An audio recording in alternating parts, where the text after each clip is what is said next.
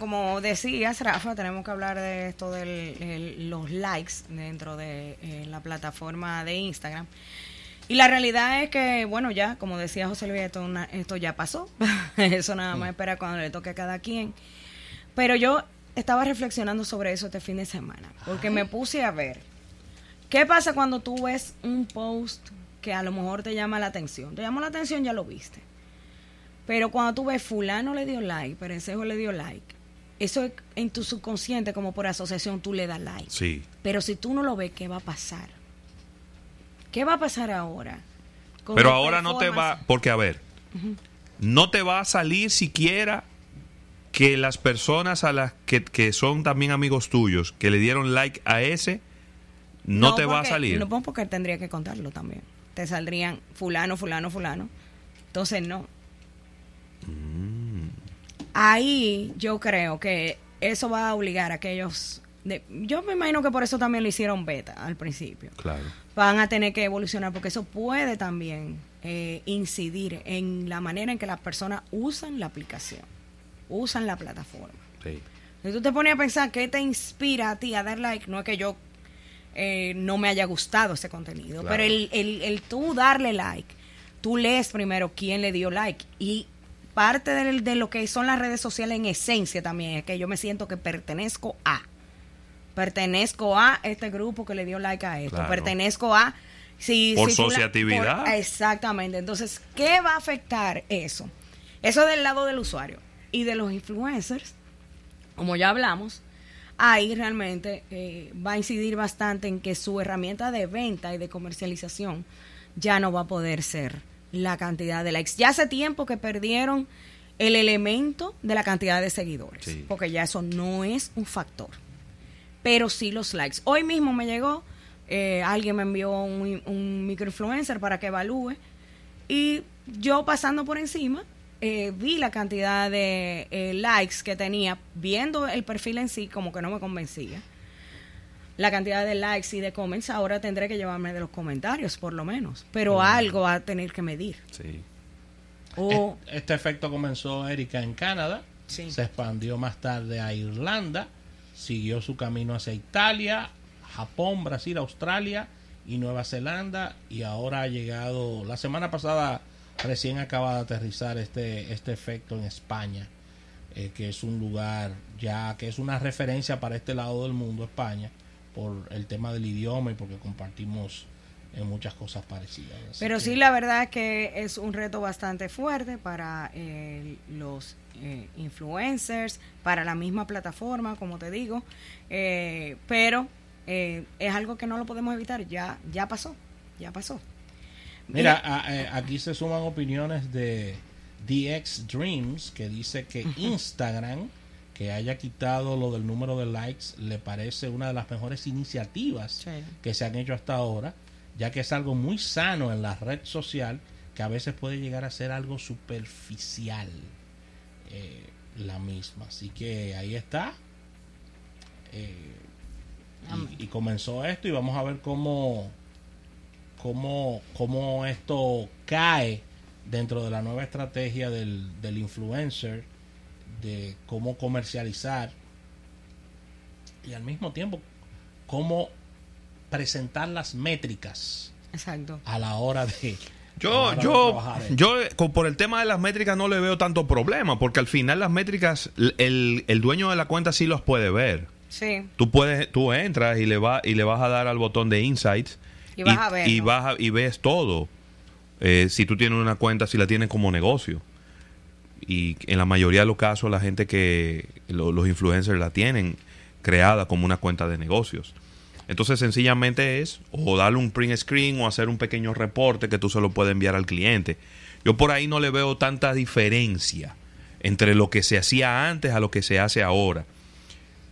ahora, lo que sí me preocupa es lo que mencionaba Erika, es decir, que, que en total veamos que haya un cambio en la Que haya un cambio en el comportamiento de la gente y que la gente empiece a ver sin, sin necesariamente darle like. Entonces ahí quizás vamos, va a empezar a cobrar más importancia el dato de las impresiones que genera un post en Instagram versus y bueno, y los comentarios que quizá ya que siempre han, para mí han siempre estado como en la primera posición. Es decir, cuando un post te hace comentar, ya esa es como la medida más superior que hay, ¿no?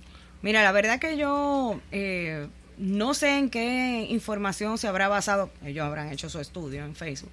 A veces esas cosas se deciden así sin, sin analizarlas, pero da mucho trabajo tú lograr que alguien le dé un like, pero da más trabajo que alguien comente. Claro. Porque yo no necesariamente tengo, a lo mejor me gustó, pero no tengo un comentario que poner. O no tengo tiempo. Si yo voy manejando, yo puedo dar un like con el pulgar, pero no necesariamente yo tengo el, el tiempo como para escribir una frase o para escribir algo. Entonces, de verdad, yo creo que eh, luego de la...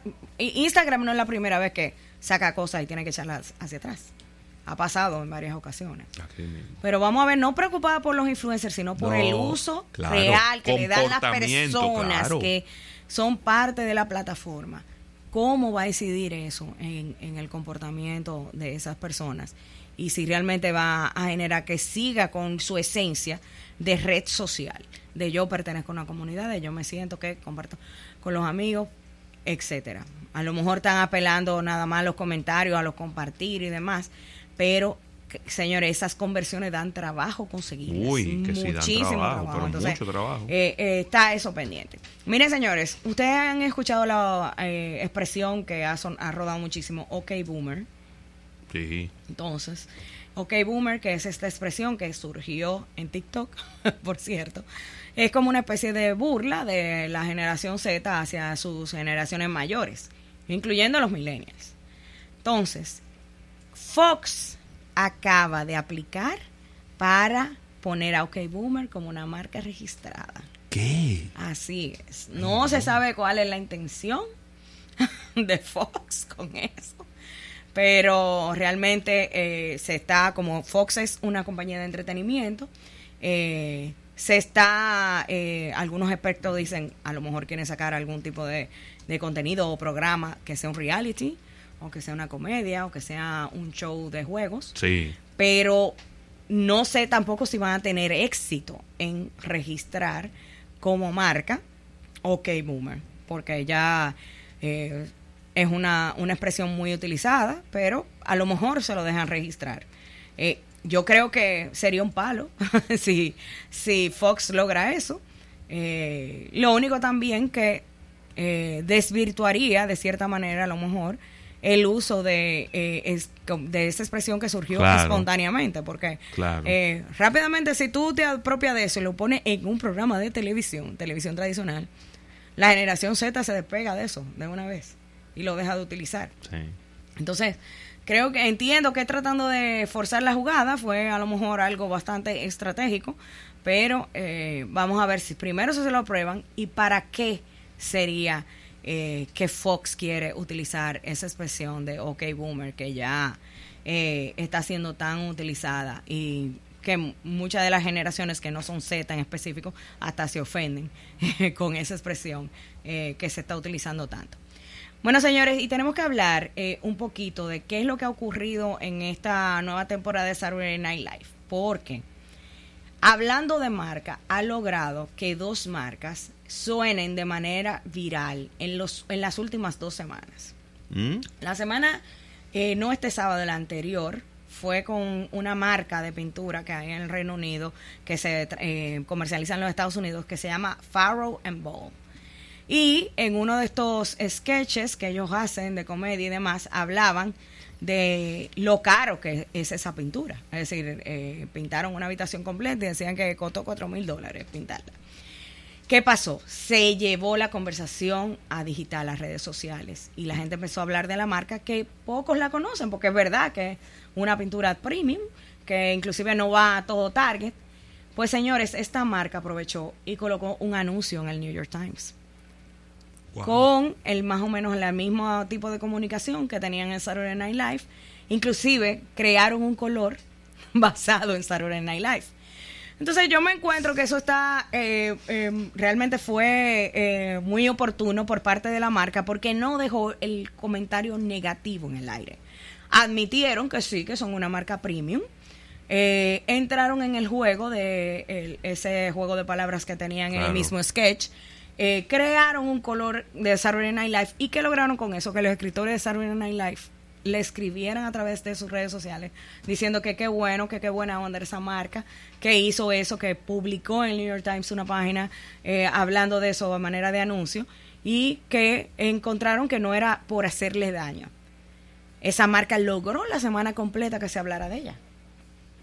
Entonces, la otra marca fue eh, esta marca Sara Lee, que es muy famosa en los Estados Unidos, Sí. eh, y donde en vez de mencionar la marca en sí o sus productos, lo que aparecía era eh, eh, como que el cantante de One Direction, que era el invitado este fin de semana, era como un empleado de Sara Lee.